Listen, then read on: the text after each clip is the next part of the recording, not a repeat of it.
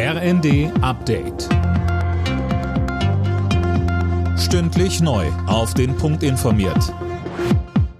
Ich bin Sönke Röhling. Guten Abend. Nach der leichten Entspannung über den Jahreswechsel droht sich die Lage in den Hochwassergebieten im Nordwesten Deutschlands wieder zu verschärfen. Der deutsche Wetterdienst warnt vor Dauerregen bis Donnerstag, von der Elbmündung bis ins Vogtland. Vor allem in Niedersachsen bleibt die Situation kritisch. In Oldenburg beispielsweise droht ein durchgeweichter Deich zu brechen. Etwa 600 Anwohner wurden aufgefordert, sich darauf einzustellen, das Gebiet zu verlassen.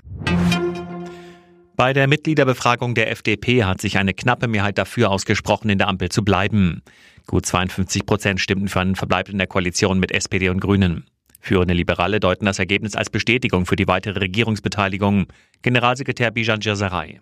Sie wollen, dass die FDP im Boot der Verantwortung bleibt. Die politischen Herausforderungen sind auch in diesem Jahr enorm. Die wirtschaftspolitische Entwicklung in unserem Land, die haushaltspolitische Entwicklung, die finanzpolitischen Fragen, aber auch Fragen zum Thema Migration. Und daher wollen die Mitglieder, dass die FDP hier einen echten Beitrag leistet. Die Silvesternacht ist in Deutschland ruhiger verlaufen als erwartet. Aus Sicht von Innenministerin Faeser ist das ein Erfolg der Polizei. Ein starker Einsatz und ein frühes Durchgreifen sind die richtigen Mittel gegen Krawall und Gewalt, so die Innenministerin.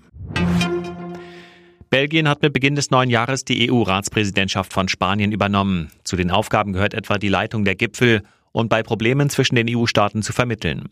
Aktuell ist die weitere Ukraine-Hilfe ein Streitthema in der EU. Bei der Darts-WM in London hat es den nächsten Favoriten erwischt. Nach dem Aus von Gavin Price, Peter Wright und Titelverteidiger Michael Smith war Michael van Gerven der Topfavorit auf den Titel.